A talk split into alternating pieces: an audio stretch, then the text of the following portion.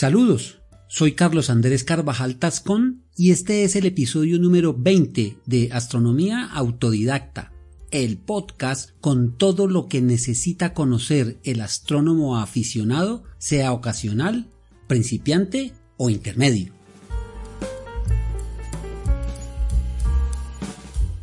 Bienvenidos.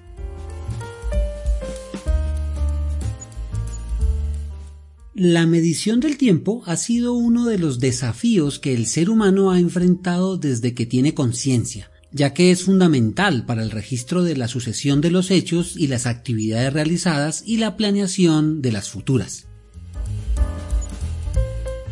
Los intervalos de tiempo para el hombre primitivo consistían en cosas simples cuya observación era cotidiana, por ejemplo, el día y la noche, y, en periodos más largos, los cambios en la apariencia de la luna con lo que construyeron los meses y también el intervalo entre dos estaciones iguales que se conocería como año.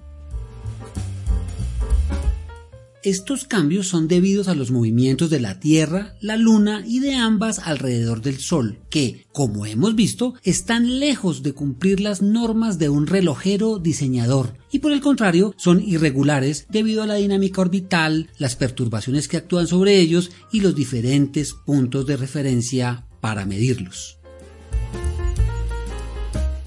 En este episodio revisaremos dos medidas del tiempo, el día y las horas.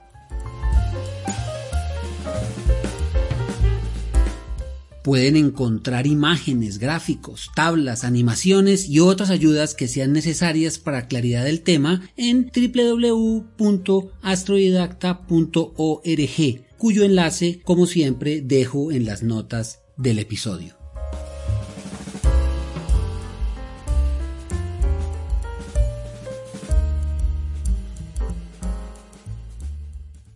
La rotación de la Tierra sobre su propio eje ocasiona el ciclo diurno o más comúnmente llamado día.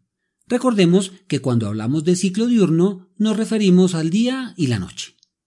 El día solar comprende el tiempo entre dos pasos sucesivos del Sol por el meridiano, y fueron los egipcios los que le asignaron una duración de 24 horas. Como el día solar toma de referencia al Sol, no tiene una duración constante debido principalmente a la órbita elíptica e inclinada de la Tierra. Así las cosas, la duración del ciclo diurno varía en el curso del año hasta en 16 minutos, más o menos, y el día y la noche no tienen la misma duración excepto en los equinoccios. Por este motivo se creó el día solar medio, que toma como referencia un sol ficticio llamado Sol medio, que da una vuelta completa en 24 horas exactas. Este es el tiempo que miden los relojes mecánicos y que usamos en la vida civil. A la diferencia entre el día solar y el día solar medio se le conoce como ecuación de tiempo. En una gráfica que aparece en nuestra página asociada se muestra su variación en el curso del tiempo.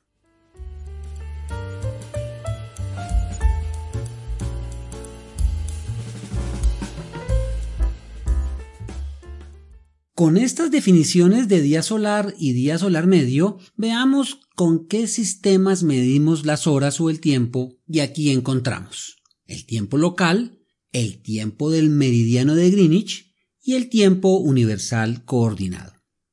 El tiempo local está basado en el paso del Sol por el meridiano en el sitio donde nos encontramos, es decir, el meridiano local. Por cuanto el Sol solo puede estar sobre un meridiano en un momento dado, los observadores ubicados en distintas localizaciones no tienen el mismo tiempo local, ya que éste varía una hora cada 15 grados, que resultan de dividir los 360 grados del ecuador terrestre en 24 horas, lo que en términos de distancia nos da aproximadamente 1600 kilómetros. La llegada del ferrocarril y el telégrafo en el siglo XIX hizo que las personas pudieran trasladarse o comunicarse mucho más rápido, lo que hizo evidente además las diferencias en los horarios locales y por tanto se necesitó de un sistema de referencia con el fin de poder coordinar la medición del tiempo.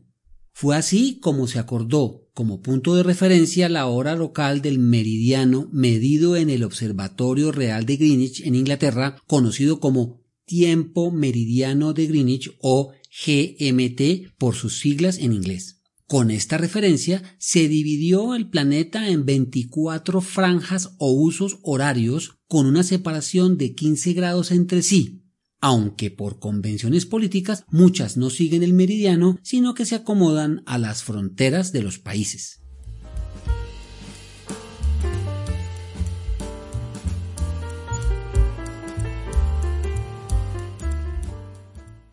Para calcular la hora local en cualquier parte del mundo usando el GMT, se toma como referencia la hora del meridiano de Greenwich y por cada uso horario, es decir, cada 15 grados, se suma una hora hacia el oeste o se resta una hora hacia el este, teniendo como límite el meridiano 180, antípoda de Greenwich, conocido como línea internacional de cambio de fecha o antimeridiano de Greenwich por ejemplo, Colombia está a menos 5 horas del GMT y cuando allí es medianoche, en Colombia son las 7 pasado meridiano. En 1925 se estableció que el día debe comenzar en la línea internacional de cambio de fecha y no al mediodía de Greenwich como se había establecido. A esto se le denominó horario universal.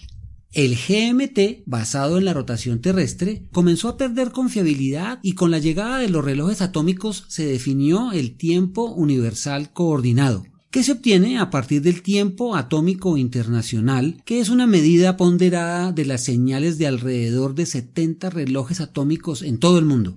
El cálculo de la hora por usos horarios no cambia y sigue tomando de referencia el meridiano de Greenwich, pero en este caso, la hora allí no es la que marca el tránsito del Sol, sino la que dictan los relojes atómicos. Además, no usa el modelo de 12 horas antes o pasado meridiano, sino el formato de 24 horas.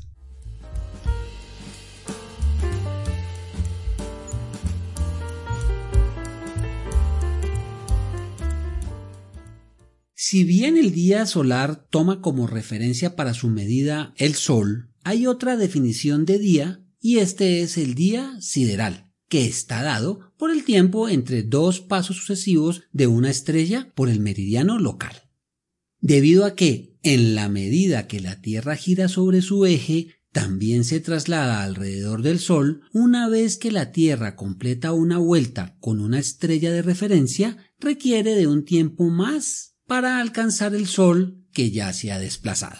Por ello, el día sideral es más corto que el día solar. Esta diferencia haría que, si se tomaran los días siderales para medir el tiempo, las estrellas saldrían y se ocultarían a la misma hora, pero no hacia el Sol, lo que llevaría a un desfase entre las horas, los días y las noches.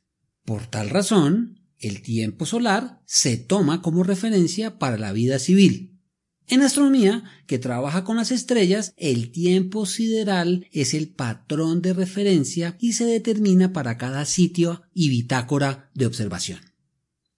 A diferencia de la hora civil, cada meridiano tiene su propio tiempo sideral que corresponde a la ascensión recta del objeto que está transitando por él. Un día sideral para un meridiano local inicia cuando pasa el punto vernal que marca las cero horas de ascensión recta y termina cuando éste vuelve a pasar por él, aproximadamente 23 horas 56 minutos y 4 segundos después.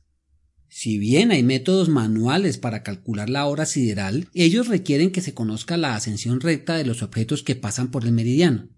Mi recomendación, sin embargo, es que una vez entendido el término y por qué ocurre, basta con recurrir a muchas de las aplicaciones para los móviles que nos permiten saber la hora sideral exacta en una localización determinada. Para el astrónomo aficionado, conocer el tiempo sidéreo, además de ayudarnos a comprender las medidas del tiempo, nos permitirá determinar qué constelaciones u objetos se encontrarán en el cielo en un momento determinado para realizar nuestros planes de observación.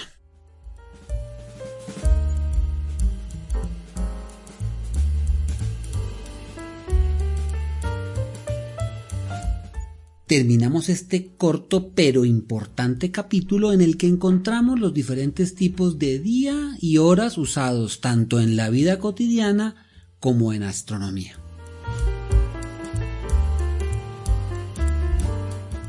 Agradezco la revisión de este material a mi padre Luis Carvajal, que ha sido mi compañero incondicional de afición y observación.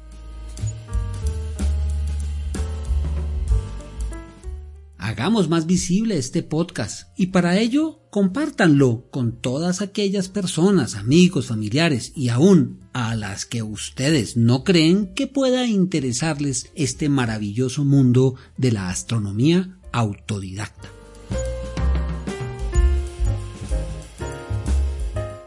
Cielos limpios y oscuros para todos.